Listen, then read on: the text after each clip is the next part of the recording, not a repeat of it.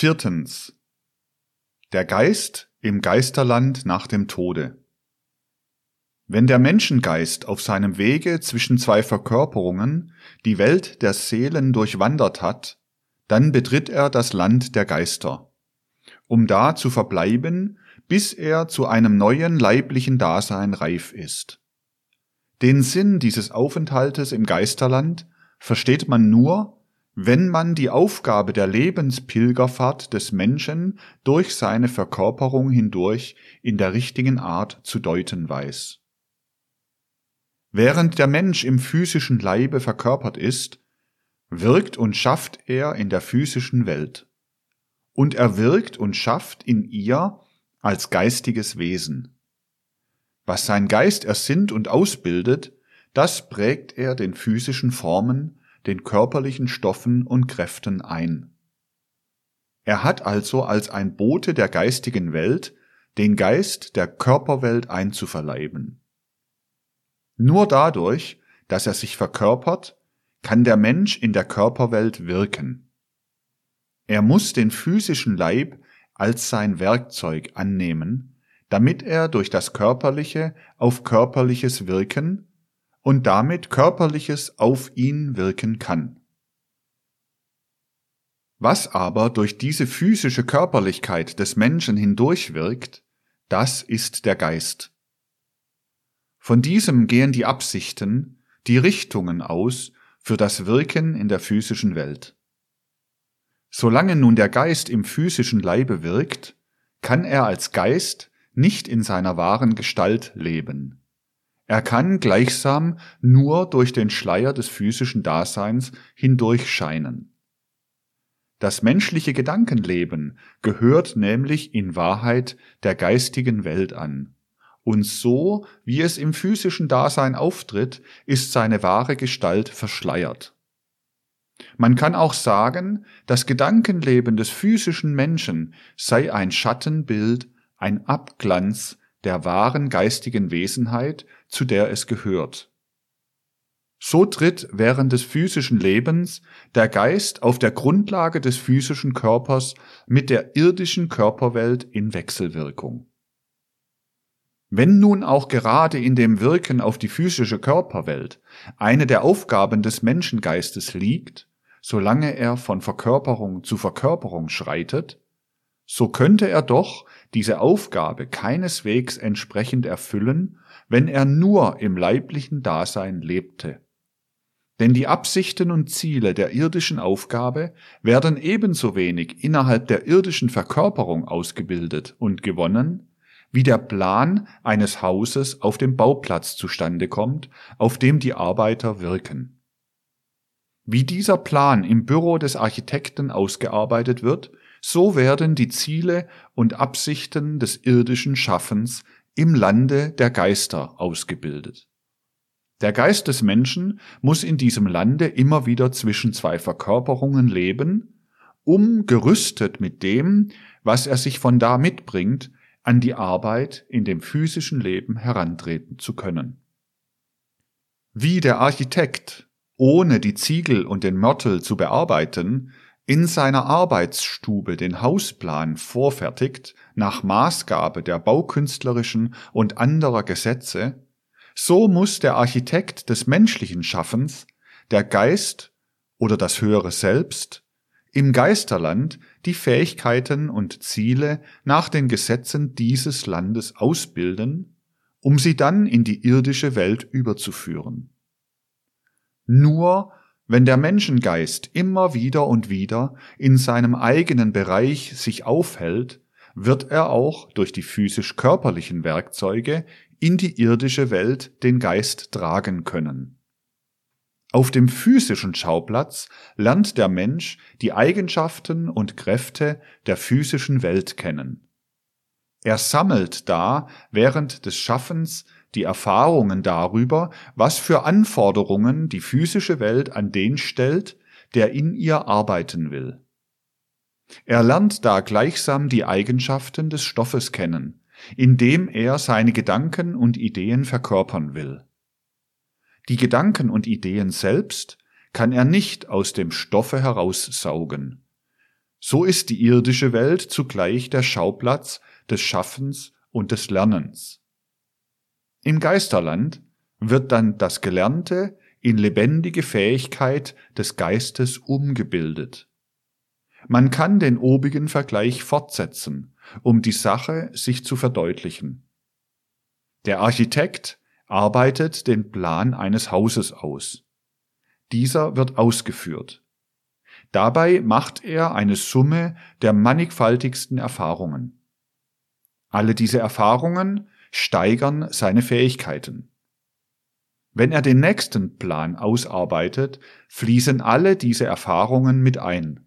Und dieser nächste Plan erscheint gegenüber dem ersten bereichert um alles das, was an dem vorigen gelernt worden ist. So ist es mit den aufeinanderfolgenden menschlichen Lebensläufen. In den Zwischenzeiten zwischen den Verkörperungen lebt der Geist in seinem eigenen Bereich. Er kann sich ganz den Anforderungen des Geisteslebens hingeben. Er bildet sich, befreit von der physischen Körperlichkeit, nach allen Seiten aus und arbeitet in diese seine Bildung, die Früchte der Erfahrungen seiner früheren Lebensläufe hinein. So ist sein Blick immer auf den Schauplatz seiner irdischen Aufgaben gerichtet. So arbeitet er stets daran, die Erde, insofern diese der Platz seines Wirkens ist, durch die ihr notwendige Entwicklung hindurch zu verfolgen.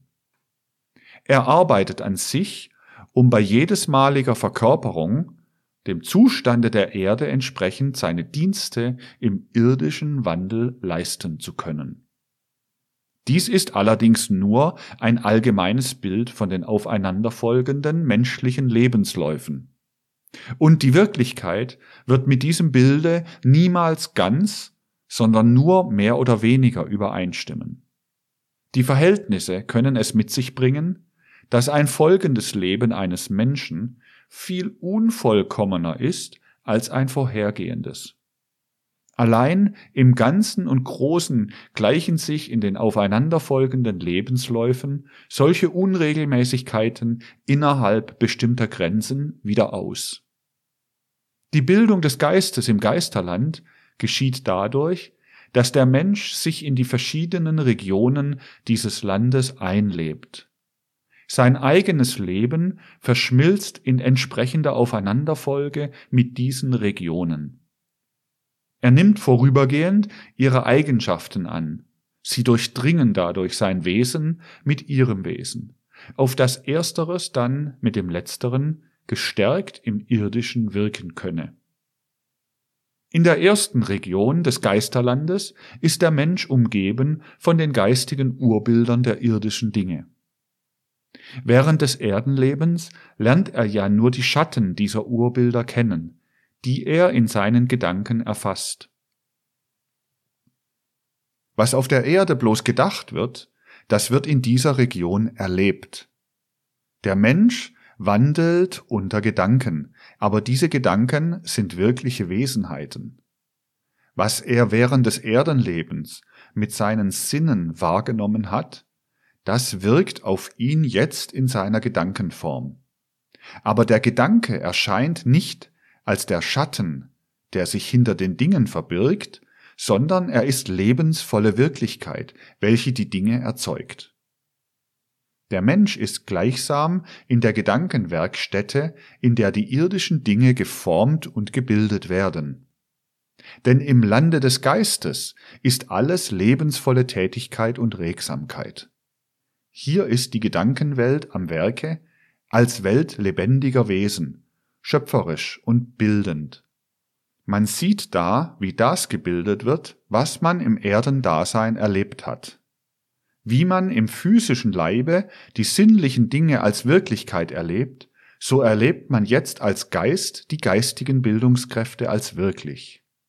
Unter den Gedankenwesen, die da vorhanden sind, ist auch der Gedanke, der eigenen physischen Leiblichkeit.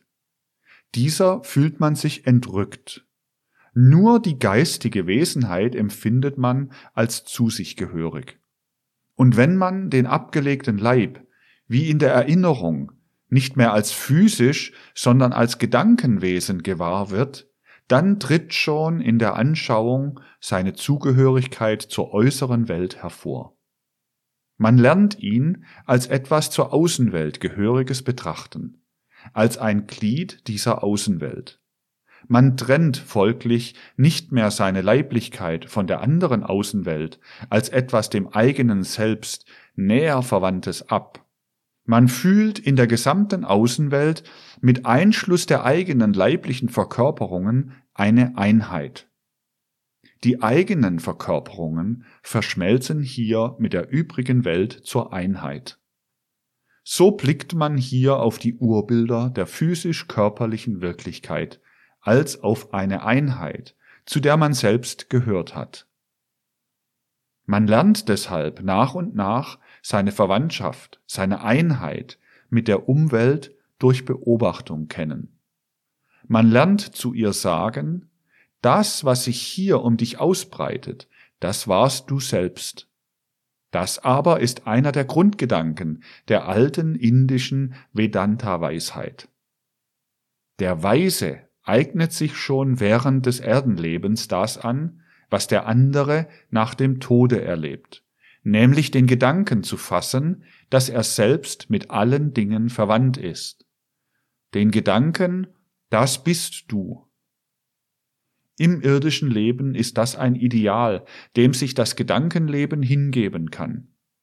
Im Lande der Geister ist es eine unmittelbare Tatsache die uns durch die geistige Erfahrung immer klarer wird. Und der Mensch selbst wird in diesem Lande sich immer mehr bewusst, dass er seinem eigentlichen Wesen nach der Geisterwelt angehört. Er nimmt sich als Geist unter Geistern, als ein Glied der Urgeister wahr, und er wird in sich selbst des Urgeistes Wort fühlen. Ich bin der Urgeist. Die Weisheit des Vedanta sagt, ich bin Brahman. Das heißt, ich gehöre als ein Glied dem Urwesen an, aus dem alle Wesen stammen. Man sieht, was im Erdenleben als schattenhafter Gedanke erfasst wird und wohin alle Weisheit abzielt, das wird im Geisterland unmittelbar erlebt. Ja, es wird während des Erdenlebens nur deswegen gedacht, weil es im geistigen Dasein eine Tatsache ist. So sieht der Mensch während seines geistigen Daseins die Verhältnisse und Tatsachen, in denen er während des Erdenlebens mittendrinnen steht, von einer höheren Warte aus, gleichsam von außen. Und in der untersten Region des Geisterlandes lebt er auf solche Art gegenüber den irdischen Verhältnissen, die unmittelbar mit der physischen körperlichen Wirklichkeit zusammenhängen. Der Mensch ist auf der Erde in eine Familie, in ein Volk hineingeboren. Er lebt in einem gewissen Lande. Durch alle diese Verhältnisse wird sein irdisches Dasein bestimmt. Er findet, weil es die Verhältnisse in der physischen Welt mit sich bringen, diesen oder jenen Freund. Er treibt diese oder jene Geschäfte. Alles das bestimmt seine irdischen Lebensverhältnisse. Alles das tritt ihm nun während seines Lebens in der ersten Region des Geisterlandes als lebendige Gedankenwesenheit entgegen. Er durchlebt das alles in einer gewissen Art noch einmal. Aber er durchlebt es von der tätig geistigen Seite aus. Die Familienliebe, die er geübt hat, die Freundschaft, die er entgegengebracht hat, werden in ihm von innen aus lebendig und seine Fähigkeiten werden in dieser Richtung gesteigert. Dasjenige im Menschengeist, was als Kraft der Familien, der Freundesliebe wirkt, wird gestärkt. Er tritt in dieser Beziehung später als ein vollkommenerer Mensch wieder ins irdische Dasein. Es sind gewissermaßen die alltäglichen Verhältnisse des Erdenlebens, die in dieser untersten Region des Geisterlandes als Früchte reifen. Und dasjenige im Menschen, das mit seinen Interessen ganz in diesen alltäglichen Verhältnissen aufgeht, wird den längsten Teil des geistigen Lebens zwischen zwei Verkörperungen mit dieser Region sich verwandt fühlen. Die Menschen, mit welchen man in der physischen Welt zusammengelebt hat, findet man in der geistigen Welt wieder. Gleich wie von der Seele alles abfällt, was ihr durch den physischen Leib eigen war, so löst sich auch das Band, das im physischen Leben Seele und Seele verknüpft, von den Bedingungen los, welche nur in der physischen Welt Bedeutung und Wirksamkeit haben. Doch setzt sich über den Tod hinaus alles in die geistige Welt hinein fort, was im physischen Leben Seele der Seele war. Es ist naturgemäß, dass Worte, welche für physische Verhältnisse geprägt sind, nur ungenau wiedergeben können, was in der geistigen Welt vorgeht. Sofern aber dieses in Betracht gezogen wird, so darf es durchaus als richtig bezeichnet werden, wenn gesagt wird, die im physischen Leben zusammengehörigen Seelen finden sich in der geistigen Welt wieder um ihr Zusammenleben da in entsprechender Weise fortzusetzen. Die nächste Region ist diejenige, in welcher das gemeinsame Leben der irdischen Welt als Gedankenwesenheit gleichsam als das flüssige Element des Geisterlandes strömt. Solange man in physischer Verkörperung die Welt beobachtet, erscheint das Leben an einzelne Lebewesen gebunden. Im Geisterland ist es davon losgelöst und durchfließt als Lebensblut gleichsam das ganze Land. Es ist da die lebendige Einheit, die in allem vorhanden ist. Während des irdischen Lebens erscheint dem Menschen auch davon nur ein Abglanz, und dieser spricht sich in jeder Form von Verehrung aus, die der Mensch dem Ganzen, der Einheit und Harmonie der Welt entgegenbringt. Das religiöse Leben der Menschen schreibt sich von diesem Abglanze her. Der Mensch wird gewahr, inwiefern nicht im Vergänglichen, im Einzelnen der umfassende Sinn des Daseins liegt. Er betrachtet dieses Vergängliche als ein Gleichnis und Abbild eines Ewigen, einer harmonischen Einheit. Er blickt in Verehrung und Anbetung zu dieser Einheit auf. Er bringt ihr religiöse Kultushandlungen dar. Im Geisterland erscheint nicht der Abglanz, sondern die wirkliche Gestalt als lebendige Gedankenwesenheit. Hier kann sich der Mensch mit der Einheit, die er auf Erden verehrt hat, wirklich vereinigen. Die Früchte des religiösen Lebens und alles dessen, was damit zusammenhängt, treten in dieser Region hervor.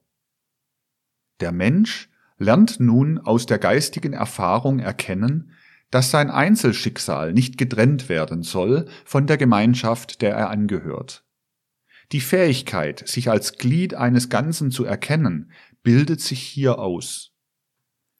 Die religiösen Empfindungen alles, was schon im Leben nach einer reinen, edlen Moral gestrebt hat, wird während eines großen Teils des geistigen Zwischenzustandes Kraft aus dieser Region schöpfen. Und der Mensch wird mit einer Erhöhung seiner Fähigkeiten nach dieser Richtung hin wieder verkörpert werden. Während man in der ersten Region mit den Seelen zusammen ist, mit denen man im vorangehenden physischen Leben durch die nächsten Bande der physischen Welt zusammengehangen hat, tritt man in der zweiten Region in den Bereich aller derjenigen, mit denen man in einem weiteren Sinne sich eins fühlte, durch eine gemeinsame Verehrung, durch gemeinsames Bekenntnis und so weiter. Betont muss werden, dass die geistigen Erlebnisse der vorangegangenen Regionen während der folgenden bestehen bleiben. So wird der Mensch nicht etwa den durch Familie und Freundschaft und so weiter geknüpften Banden entrissen, wenn er in das Leben der zweiten und der nachfolgenden Regionen eintritt. Auch liegen die Regionen des Geisterlandes nicht wie Abteilungen auseinander. Sie durchdringen sich, und der Mensch erlebt sich in einer neuen Region nicht deswegen, weil er sie in irgendeiner Form äußerlich betreten hat, sondern weil er in sich die inneren Fähigkeiten erlangt hat, das wahrzunehmen, innerhalb dessen er vorher unwahrnehmend war. Die dritte Region des Geisterlandes enthält die Urbilder der seelischen Welt. Alles, was in dieser Welt lebt, ist hier als lebendige Gedankenwesenheit vorhanden. Man findet da die Urbilder der Begierden, der Wünsche, der Gefühle und so weiter. Aber hier in der Geisterwelt haftet dem Seelischen nichts von Eigensucht an. Ebenso wie alles Leben in der zweiten Region bildet in dieser dritten alles Begehren, Wünschen, alle Lust und Unlust eine Einheit. Das Begehren, der Wunsch des anderen unterscheiden sich nicht von meinem Begehren und Wünschen. Die Empfindungen und Gefühle aller Wesen sind eine gemeinsame Welt, die alles Übrige einschließt und umgibt, wie der physische Luftkreis die Erde umgibt, diese Region ist gleichsam die Atmosphäre des Geisterlandes. Es wird hier alles Früchte tragen, was der Mensch im irdischen Leben im Dienste der Gemeinsamkeit, in selbstloser Hingabe an seine Mitmenschen geleistet hat. Denn durch diesen Dienst, durch diese Hingabe hat er in einem Abglanz der dritten Region des Geisterlandes gelebt.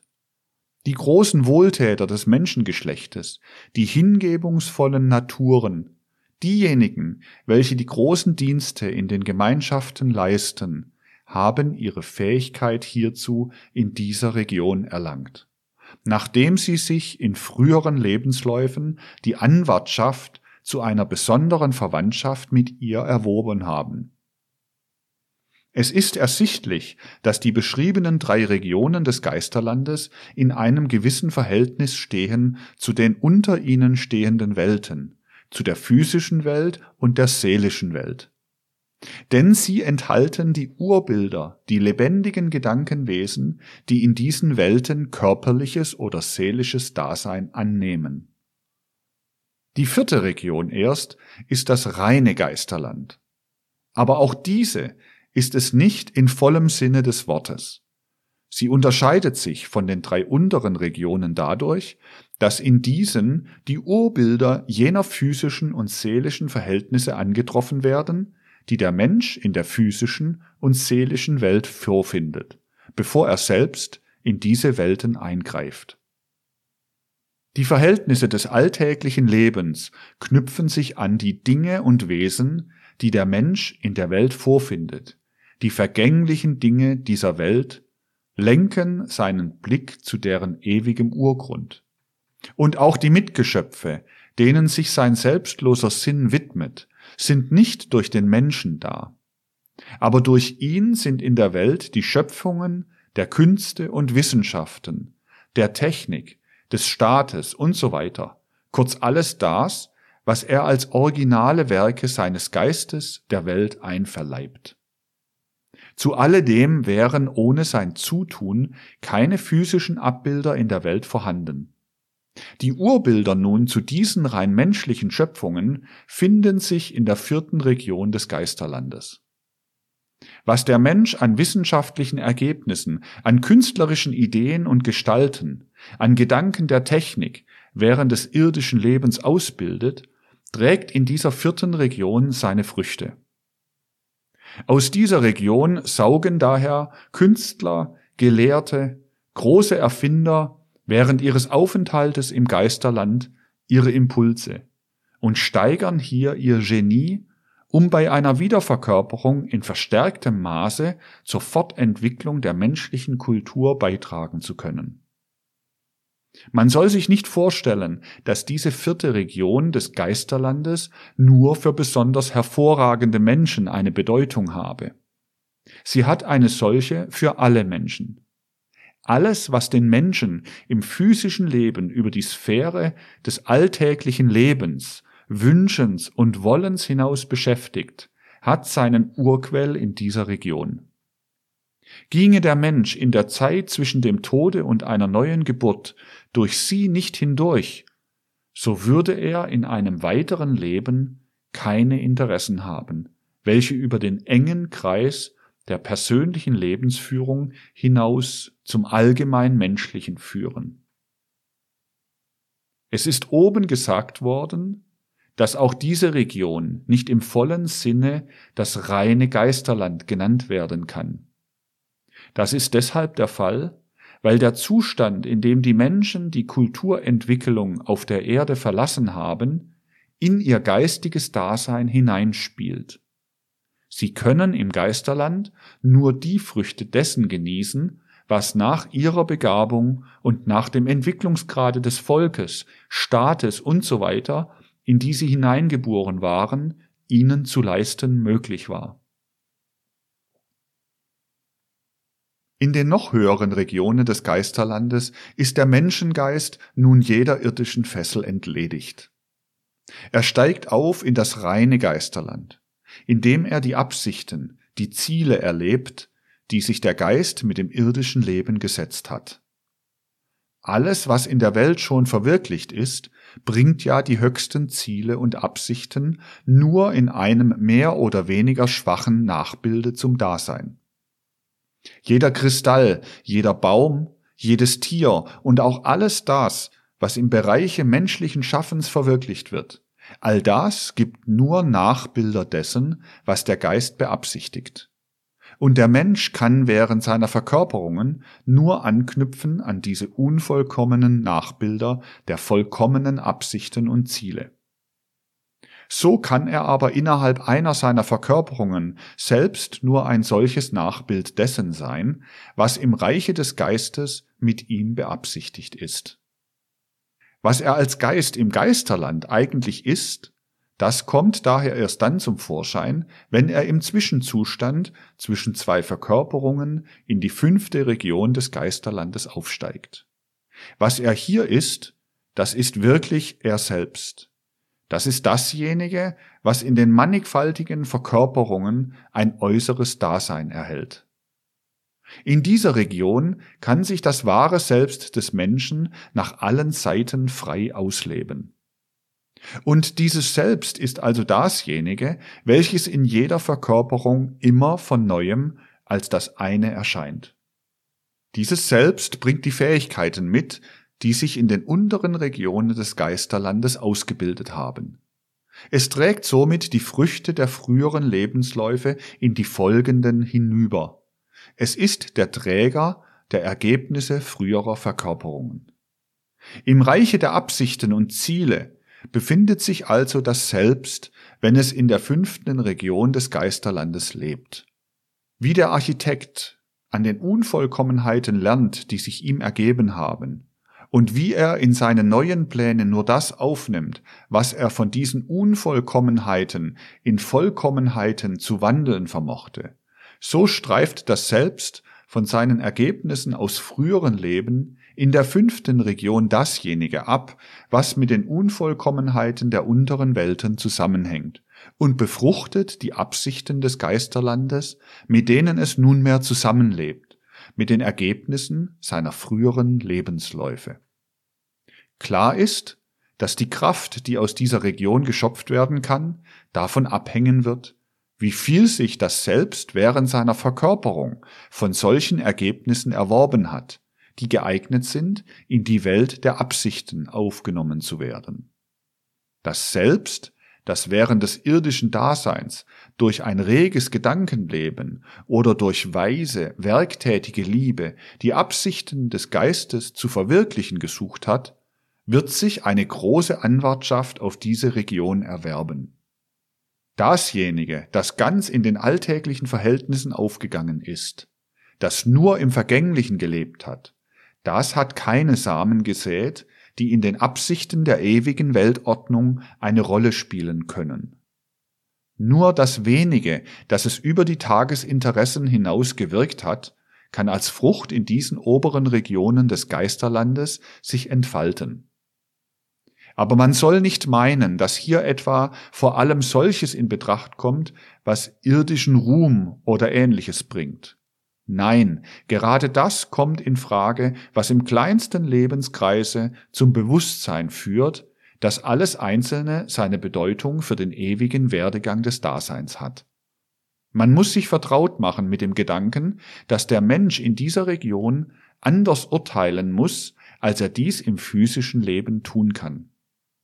Hat er zum Beispiel weniges sich erworben, was mit dieser fünften Region verwandt ist, so entsteht in ihm der Drang, sich für das folgende physische Leben einen Impuls einzuprägen, welcher dieses Leben so verlaufen lässt, dass im Schicksal, Karma, desselben die entsprechende Wirkung des Mangels zutage tritt. Was dann in dem folgenden Erdenleben als leidvolles Geschick vom Gesichtspunkte dieses Lebens aus erscheint, ja vielleicht als solches tief beklagt wird, das findet der Mensch in dieser Region des Geisterlandes als für ihn durchaus notwendig. Da der Mensch in der fünften Region in seinem eigentlichen Selbst lebt, so ist er auch herausgehoben aus allem, was ihn aus den niederen Welten während der Verkörperungen umhüllt. Er ist, was er immer war und immer sein wird während des Laufes seiner Verkörperungen. Er lebt in dem Walten der Absichten, welche für diese Verkörperungen bestehen und die er in sein eigenes Selbst eingliedert. Er blickt auf seine eigene Vergangenheit zurück und er fühlt, dass alles, was er in derselben erlebt hat, in die Absichten, die er in Zukunft zu verwirklichen hat, aufgenommen wird. Eine Art Gedächtnis für seine früheren Lebensläufe und der prophetische Vorblick für seine späteren Blitzen auf. Man sieht dasjenige, was in dieser Schrift das Geist selbst genannt worden ist, lebt in dieser Region, soweit es entwickelt ist, in seiner ihm angemessenen Wirklichkeit. Es bildet sich aus und bereitet sich vor, um in einer neuen Verkörperung sich ein Vollziehen der geistigen Absichten in der irdischen Wirklichkeit zu ermöglichen. Hat sich dieses Geist selbst während einer Reihe von Aufenthalten im Geisterland so weit entwickelt, dass es sich völlig frei in diesem Lande bewegen kann, dann wird es seine wahre Heimat immer mehr hier suchen. Das Leben im Geiste wird ihm so vertraut, wie dem irdischen Menschen das Leben in der physischen Wirklichkeit. Die Gesichtspunkte der Geisterwelt wirken fortan auch als die maßgebenden, die es für die folgenden Erdenleben zu den seinigen, mehr oder weniger bewusst oder unbewusst macht. Als ein Glied der göttlichen Weltordnung kann sich das Selbst fühlen. Die Schranken und Gesetze des irdischen Lebens berühren es nicht in seiner innersten Wesenheit. Die Kraft zu allem, was es vollführt, kommt ihm aus der geistigen Welt. Die geistige Welt aber ist eine Einheit. Wer in ihr lebt, weiß, wie das Ewige an der Vergangenheit geschaffen hat, und er kann von dem Ewigen aus die Richtung für die Zukunft bestimmen. Der Blick über die Vergangenheit weitet sich zu einem Vollkommenen. Ein Mensch, der diese Stufe erreicht hat, gibt sich selbst Ziele, die er in einer nächsten Verkörperung ausführen soll. Vom Geisterland aus beeinflusst er seine Zukunft, so dass sie im Sinne des Wahren und Geistigen verläuft. Der Mensch befindet sich während des Zwischenzustandes zwischen zwei Verkörperungen in Gegenwart aller derjenigen erhabenen Wesen, vor deren Blicken die göttliche Weisheit unverhüllt ausgebreitet liegt. Denn er hat die Stufe erklommen, auf der er sie verstehen kann. In der sechsten Region des Geisterlandes wird der Mensch in allen seinen Handlungen dasjenige vollbringen, was dem wahren Wesen der Welt am angemessensten ist, denn er kann nicht nach dem suchen, was ihm frommt, sondern einzig nach dem, was geschehen soll nach dem richtigen Gang der Weltordnung. Die siebente Region des Geisterlandes führt an die Grenze der drei Welten. Der Mensch steht hier den Lebenskernen gegenüber, die aus höheren Welten in die drei beschriebenen versetzt werden, um da ihre Aufgaben zu vollbringen. Ist der Mensch an der Grenze der drei Welten, so erkennt er sich somit in seinem eigenen Lebenskern. Das bringt mit sich, dass die Rätsel dieser drei Welten für ihn gelöst sein müssen. Er überschaut also das ganze Leben dieser Welten. Im physischen Leben sind die Fähigkeiten der Seele, durch welche sie die hier geschilderten Erlebnisse in der geistigen Welt hat, unter den gewöhnlichen Lebensverhältnissen nicht bewusst. Sie arbeiten in ihren unbewussten Tiefen an den leiblichen Organen, welche das Bewusstsein der physischen Welt zustande bringen.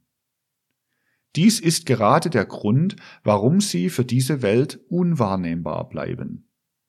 Auch das Auge sieht nicht sich, weil in ihm die Kräfte wirken, welche anderes sichtbar machen. Will man beurteilen, inwiefern ein zwischen Geburt und Tod verlaufendes Menschenleben das Ergebnis vorangehender Erdenleben sein kann, so muss man in Erwägung ziehen, dass ein innerhalb dieses Lebens selbst gelegener Gesichtspunkt, wie man ihn zunächst naturgemäß einnehmen muss, keine Beurteilungsmöglichkeit liefert. Für einen solchen Gesichtspunkt könnte zum Beispiel ein Erdenleben als leidvoll, unvollkommen und so weiter erscheinen, während es gerade in dieser Gestaltung für einen außerhalb dieses Erdenlebens selbst liegenden Gesichtspunkt mit seinem Leid in seiner Unvollkommenheit als Ergebnis früherer Leben sich ergeben muss. Durch das Betreten des Erkenntnispfades in dem Sinne, wie dies in einem der nächsten Kapitel geschildert wird, löst sich die Seele los von den Bedingungen des Leibeslebens. Sie kann dadurch im Bilde die Erlebnisse wahrnehmen, welche sie zwischen dem Tode und einer neuen Geburt durchmacht. Solches Wahrnehmen gibt die Möglichkeit, die Vorgänge des Geisterlandes so zu schildern, wie es hier skizzenhaft geschehen ist. Nur wenn man nicht versäumt, sich gegenwärtig zu halten, dass die ganze Verfassung der Seele eine andere ist im physischen Leibe als im rein geistigen Erdenleben, wird man die hier gegebene Schilderung im rechten Lichte sehen.